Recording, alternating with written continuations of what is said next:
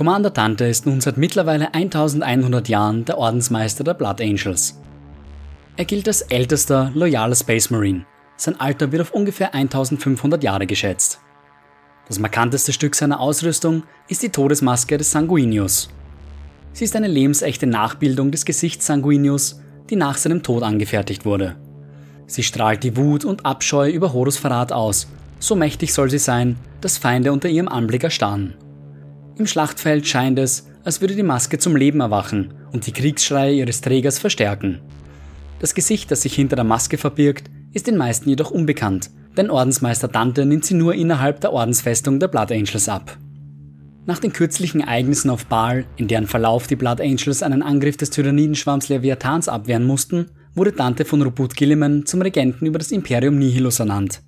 Dieses dunkle Imperium ist jener Teil des Imperiums, der durch die Öffnung des großen Risses von Terra abgeschnitten wurde. Doch lange bevor Dante zum de facto Herrscher über das halbe Imperium wurde, war er ein einfacher Legionär der Blood Angels. Er wurde auf Baals zweitem Mond geboren. Als er sieben Jahre alt war, verlor der Junge seine Mutter, was ihn dazu veranlasste, sich den Blood Angels anschließen zu wollen. Er wanderte durch die tödlichen Salzwüsten des Planeten, entschlossen seinen Weg zur Ordensfestung der Engel zu finden. Doch wie viele vor ihm schien er der Umgebung nicht gewachsen, und als der Durst immer unerträglicher wurde, schien es um den Jungen geschehen. Eine goldene, geflügelte Gestalt erhob sich jedoch, um den Jungen zu retten. Dies war die erste von vier Begegnungen, die Dante mit dem Sanguinor hatte. Der Sanguinor ist eine mythische Gestalt innerhalb der Blood Angels, die in Zeiten größter Not erscheinen soll. Manche behaupten, es handle sich dabei um den letzten Überlebenden der sanguinischen Garde aus der Zeit der Horus-Heresie, einen Mann namens Askalon. Andere glauben, dass, als Sanguinius von Horus getötet wurde, seine Seele in zwei geschlagen wurde. Eine Hälfte, geplagt von Zweifel und Schmerz, die die Blood Angels auch heute noch in Form der schwarzen Wut heimsucht. Die andere Hälfte, die alles Gute im Primarchen verkörperte, soll sich zum Sanguinor geformt haben. Was auch immer die Wahrheit ist, dank dieser goldenen Gestalt schaffte es Dante zu dem Ort der Prüfungen. Während des Auswahlverfahrens zeichnete sich Dante weder durch besondere Kraft noch besondere Geschicklichkeit aus, dennoch überstand er alle Prüfungen. Er wurde in die Ordensfestung eingelassen und trank vom rituellen Kelch, der das synthetisierte Blut des Primarchen beinhaltet. Er verfiel in den jahrelangen Schlaf, den die Gensaat der Blood Angels benötigt, um ihre Wirkung zu entfalten.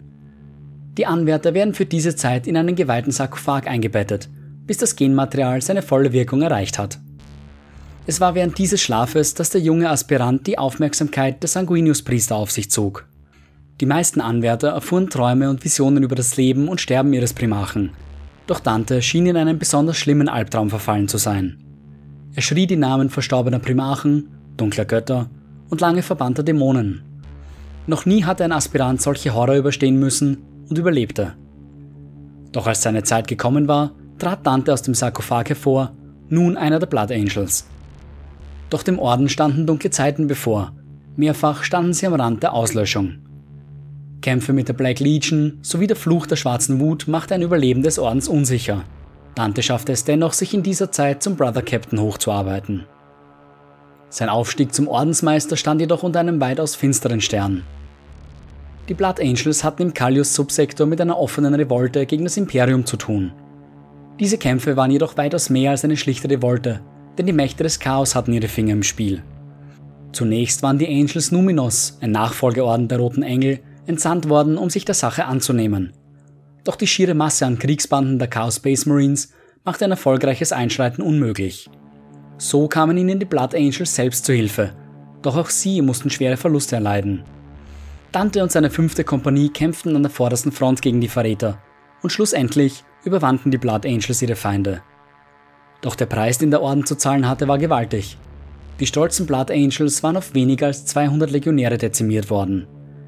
Die Sanguinius-Priester und Chaplains sahen sich gezwungen, den letzten überlebenden Captain als neuen Ordensmeister einzusetzen. Dieser Captain war Dante. Wider aller Erwartungen führte er die Blood Angels durch diese finstere Zeit und wurde selbst zu einem legendären Helden des Imperiums. Skarbrand, großer Dämon des Korn, wurde von Dante an den Pandemoniumstoren im Zweikampf besiegt und zurück in den Warp verbannt. Er beschützte die Welt Therion vor einfallenden Night Lords und auch heute noch zeugen Statuen von seinen Taten. Auch während des Zweiten Kriegs um Armageddon führte Lord Commander Dante seine Streitkräfte in die Schlacht. Gemeinsam mit ihren Brüdern der Salamanders kämpften die Blood Angels verbittert gegen die Kräfte des Warboss Gaskul Mag Uruk Thraka. Einer seiner größten Prüfungen musste sich Dante während des 13. Schwarzen Kreuzzugs stellen. Die Tyrannidenflotte Leviathan hatte sich auf den Weg gemacht, den Heimatplaneten der Blood Angels, den Planeten Baal, anzugreifen. Er zögerte nicht und verstärkte die planetare Verteidigung, während er gleichzeitig Angriffswellen entsandte, um die Xenos zu verlangsamen. Dante rief die verbliebenen Nachfolgeorden zu sich, um ihnen auf Baal zur Seite zu stehen. Alle, mit Ausnahme der Lamentas, eilten ihm zur Hilfe. Dennoch standen seine Chancen schlecht. Die Schwarmflotte begann sich der Strategie des Space Marines anzupassen, sodass keine ein zweites Mal eingesetzt werden konnte. Schließlich war es nur eine Frage der Zeit, bis die Tyranniden auf Baal landeten. Die Blood Angels und ihre Verbündeten kämpften hart, trotzdem wurden sie zum Rückzug in ihre Ordensfestung gezwungen. Hier bereiteten sie sich auf ihr letztes Gefecht vor, als sich plötzlich der große Riss öffnete. Das Baal-System wurde von schweren Warpstürmen heimgesucht. Die Tyranniden schickten zwar keine neuen Verstärkungen, trotzdem waren auf dem Planeten bereits mehr als genug Xenos, um die Blood Angels endgültig zu vernichten.